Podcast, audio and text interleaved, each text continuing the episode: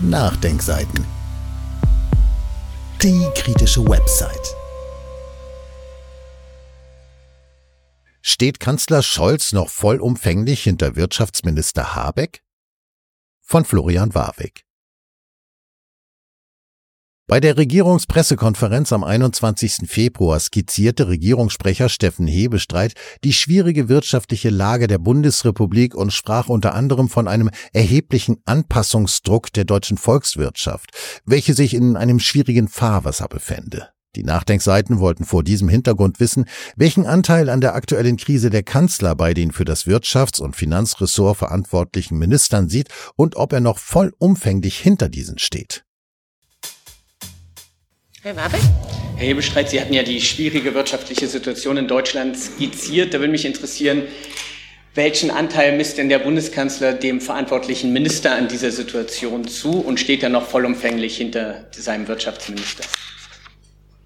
Die Kurve muss ich jetzt erstmal nachvollziehen. Also die Ursachen für die schwierige wirtschaftliche Lage in Deutschland hat sehr viel mit dem russischen Überfall auf die Ukraine zu tun, äh, mit den weltpolitischen Verwerfungen, die daraus gefolgt sind und weiterhin folgen. Wir haben es mit einem ja, aufgeregten weltpolitischen Umfeld zu tun. Ähm, wir haben es mit gestiegenen Energiepreisen zu tun in Deutschland. Wir haben es mit äh, auch äh, einer schwächeren wirtschaftlichen Entwicklung im Ausland zu tun. Und eine so wichtige und große Exportnation wie die unsere hat davon natürlich wird davon stärker betroffen als Länder, die nicht so auf den Export ähm, angewiesen sind oder nicht so auf den Export setzen.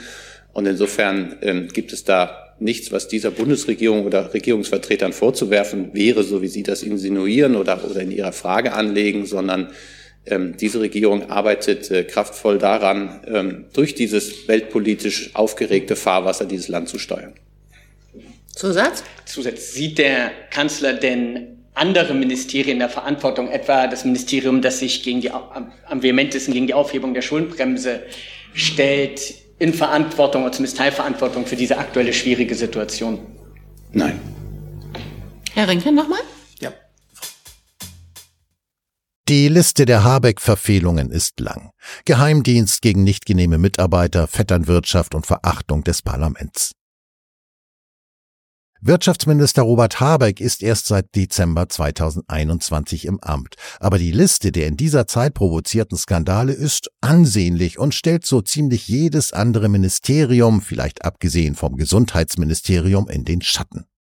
Bereits kurz nach Amtsantritt im Frühjahr 2022 setzte der ehemalige Kinderbuchautor, wie das Handelsblatt auf Grundlage von internen Protokollen belegen konnte, den deutschen Inlandsgeheimdienst Bundesamt für Verfassungsschutz BFV gegen Ministerialbeamte an, nur weil diese, so die Begründung, mit ihrer Fachmeinung zur deutschen Energieversorgung meilenweit von der politischen Linie des Ministers abwichen, die Nachdenkseiten berichteten. Die Tatsache, dass der Minister den Geheimdienst auf die eigenen Mitarbeiter angesetzt hat, sorgte laut Handelsblatt abteilungsübergreifend für Irritationen und Unmut. Selbst altgedienten Ministerialen ist kein Vorgang bekannt, dass ein Wirtschaftsminister die Dienste auf seine eigenen Leute ansetzen ließ. Es reiche mittlerweile offenbar eine fundierte abweichende Einschätzung der Lage aus, damit die Hausspitze den Verfassungsschutz einschalte, zitierte das Blatt damals eine weitere, in diesem Zusammenhang mehrmals geäußerte Angst im Ministerium. Clanstrukturen im Wirtschaftsministerium Kurze Zeit später wird eine, wie es die Taz nennt, Clanstruktur in der Führungsebene des Wirtschaftsministeriums bekannt, die in der an klientelistischen Verbindungen nicht armen Geschichte des Ministeriums ihresgleichen sucht. Zitat Taz Wirtschafts- und Klimaministerium Energiewende als Familienprojekt. Deutschlands Unternehmen organisieren sich gern in Clans und Verwandtenzirkeln. Das gilt auch für das grüne Wirtschafts- und Klimaministerium. Zitat Ende. Der beamtete Staatssekretär für Energiefragen im Wirtschaftsministerium war bis zu seiner Entlassung am 17. Mai 2023 wegen der sogenannten Trauzeugenaffäre der Habeck vertraute Patrick Greichen, ehemaliger Chef der grünen nahen Lobbygruppe Agora Energiewende. Dessen Schwester Verena Greichen arbeitet wiederum als Senior Researcher beim Öko-Institut zu den Themen Klimapolitik und Emissionshandel und ist gleichzeitig Vorsitzende des Umweltverbands BUND in Berlin. Verheiratet ist sie mit Michael Kellner, parlamentarischer Staatssekretär im gleichen Ministerium wie Greichen. Die zwei wichtigsten Staatssekretäre und Habeck-Vertrauten waren also Schwäger. Doch damit nicht genug. Jakob Greichen, der Bruder des Energiestaatssekretärs, arbeitete zu diesem Zeitpunkt als Senior Researcher zu Klima- und Energiefragen beim, dreimal darf der geneigte Leser fragen, Öko-Institut. Seite an Seite mit seiner Schwester, der Ehefrau und Schwester der zwei zentralen Staatssekretäre im Ministerium für Wirtschaft und Klima. Doch kaum hatte Wirtschaftsminister Robert Habeck die Entlassung seines wohl wichtigsten Staatssekretärs Patrick Greichen nach massivem medialen und politischen Druck verkündet, der eine Fehler zu viel, da wurde bekannt, dass ein weiterer Staatssekretär mit grünem Parteibuch im BMWK, Udo Jürgen Philipp, seinen Posten für fragwürdige Tätigkeiten nutzte. So empfahl er dem Ministerium unter anderem einen Berater, in dessen Fonds er selbst größere Summen investiert hatte und ließ eine 10 Milliarden Euro schwere Start-up-Förderstrategie erstellen. Problem? Philipp hatte zuvor privates Geld in mehrere Start-ups investiert, die potenziell davon profitieren würden. Die Nachdenkseiten berichteten. Als illustrierendes Beispiel sei auf Philipps Beteiligung an dem millionenschweren Fonds First Momentum Ventures verwiesen. Zu dessen Portfolio gehören mehrere Start-ups, die im Bereich der Elektromobilität tätig sind, etwa das Unternehmen HeyCharge, welches Ladestationen für Elektroautos an Orten mit schlechter Netzverbindung installiert. Der geneigte Leser darf dreimal raten, welcher Staatssekretär sich im BMWK bis heute für das Themenfeld Elektromobilität und dessen Förderung verantwortlich zeichnet. Verachtung der Legislative Ende Dezember 2023 kam es zu einem weiteren Schauspiel der Abgehobenheit grüner Spitzenbeamter. Der Habeck-Vertraute und Staatssekretär im Wirtschaftsministerium Sven Giegold verweigerte in einem wohl einmaligen Akt der Demokratieverachtung das verfassungsrechtlich verankerte parlamentarische Informations- und Fragerecht der Bundestagsabgeordneten. Den Nachdenkseiten liegt der entsprechende Schriftverkehr exklusiv und verlinkt vor. Die von der Antwortverweigerung betroffene Bundestagsabgeordnete Sevin Dadelen, jetzt BSW, erklärte damals mit Blick auf das Agieren des Habecks Vertrauten und grünen Staatssekretärs, Offenbar braucht die grüne Führung im Bundeswirtschaftsministerium Nachhilfe in Sachen parlamentarischer Demokratie. Zunächst der dreiste Versuch der Antwortverweigerung und dann der Vorwurf, dass man damals als Opposition das verfassungsmäßige parlamentarische Informations- und Fragerecht überhaupt nutzt, zeigen, wie abgehoben und demokratieverachtend die Grünen mittlerweile geworden sind. Habecks schwieriges Verhältnis zu Wahrheit und Pressefreiheit. Am 21. Februar 2024 versuchte Habeck in einem wohl auch ziemlich einzigartigen Akt kritische Fragen in der Bundespressekonferenz zu der skizzierten Personalpolitik in seinem Ministerium zu delegitimieren, indem er diese in bester kalter Kriegsrhetorik als im Dienste Moskau Russlands Berichterstatter bezeichnete und in dem Zusammenhang nachweislich log.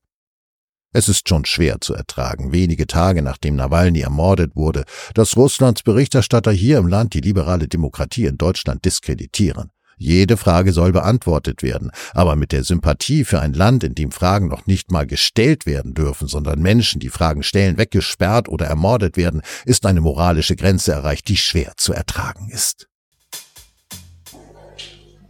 Herr Warwick, bitte.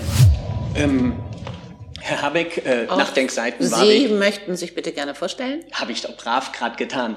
Ähm, Haben wir nicht Ende gehört. 2022 ist bekannt geworden, dass Sie den deutschen Inlandsgeheimdienst auf zwei ranghohe Beamte in Ihrem Haus angesetzt haben, weil diese, so wurde es zitiert, meilenweit von ihrer politischen Linie entfernt waren. Da würde mich interessieren, war das ein Einzelfall oder greifen Sie nach wie vor auf den Verfassungsschutz zurück bei nicht genehmen Meinungen innerhalb Ihrer Beamtenschaft? Ihre Frage hat jetzt eher sekundär mit dem Jahreswirtschaftsbericht zu tun. Ja, doch, ne? der wird ja auch von Mitarbeitern erstellt. Ist ja, ja, gab es ja genug Fragen, die nicht explizit nur auf den Wirtschaftsbericht abhoben. Ja, Sie sind von Russia Today, oder? Sie bitte? Sie sind von Russia Today? Nee, Nachdenkseiten. Bitte? Nachdenkseiten. Aha der Herausgeber ist, war Koordinator von Willy Brandt. Gut, dann ist Ihre Frage schon voller falscher Unterstellungen, die ich hiermit zurückweise. Und die dienstlichen Angelegenheiten des Ministeriums sind natürlich bei einer Weltlage, wie sie ist, Putin mit seinem Angriff auf Europa, mit dem Versuch, das Energiesystem zu destabilisieren, die Wirtschaftsordnung in Unordnung zu bringen, mit den äh, Investitionsprüfungen, die wir vornehmen, die Investitions- oder die Exportentscheidungen, die wir machen, immer auch sicherheitsrelevant. Deswegen müssen die Mitarbeiterinnen und Mitarbeiter immer eine, eine Sicherheitsprüfung in sensiblen Bereichen bestehen. Das ist aber ein normaler Standard überall. Und so arbeitet das Ministerium seit vielen Jahren und so arbeitet es gut. Eine Nachfrage, der Hintergrund meiner Frage auch, das Handelsblatt hat damals beispielsweise aus internen Protokollen zitiert, in dem auch ein ranghoher Mitarbeiter meinte, wenn ich meine Fachmeinung kundtue, dann besteht die Möglichkeit, dass ich in den Verdacht gerate, Russenversteher zu werden. Da würde mich interessieren, wie Sie bei diesem Art von Vorgehen sozusagen sicher gehen, dass auch bei der Verarbeitung und Verfassung des Jahreswirtschaftsberichts Sie sich nicht nur von Ja-Sagern und Opportunisten umgeben, sondern auch sozusagen Fachmeinungen akzeptieren und da einfließen, die nicht unbedingt nur ihrer politischen Linie entsprechen. Ich bin ein Minister, der immer zu Widerspruch und Kritik auffordert. Ich nehme an, die Abteilungsleiterin kann das bestätigen. Und wenn Sie mir erlauben, und ähm, vielleicht darf ich an der Stelle die Rolle des Berichts über den Jahreswirtschaftsbericht verlassen. Es ist schon schwer zu ertragen, wenige Tage nachdem Nawalny ermordet wurde, dass Russlands Berichterstatter hier im Land politisch wie in den Medien die liberale Demokratie in Deutschland so diskreditieren. Jede Frage soll beantwortet werden, aber mit der Sympathie für ein Land, wo noch nicht mal Fragen gestellt werden dürfen, sondern Menschen, die Fragen stellen, weggesperrt oder ermordet werden, ist eine moralische Grenze erreicht, die schwer zu ertragen ist. Dann gehen wir auf die von uns ausgesehene rechte Seite. Frau Kollegin, bitteschön.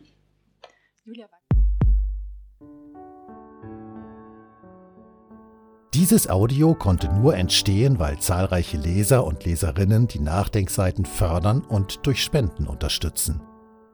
Wenn Sie auch etwas tun wollen, klicken Sie einfach den entsprechenden Button auf unserer Website an. Übrigens, Sie können uns auch bei iTunes, SoundCloud und YouTube hören und wenn Sie mögen, gerne unseren Kanal abonnieren und eine positive Bewertung für uns abgeben. Wir freuen uns über Ihre Unterstützung und die Weiterverbreitung unserer Inhalte.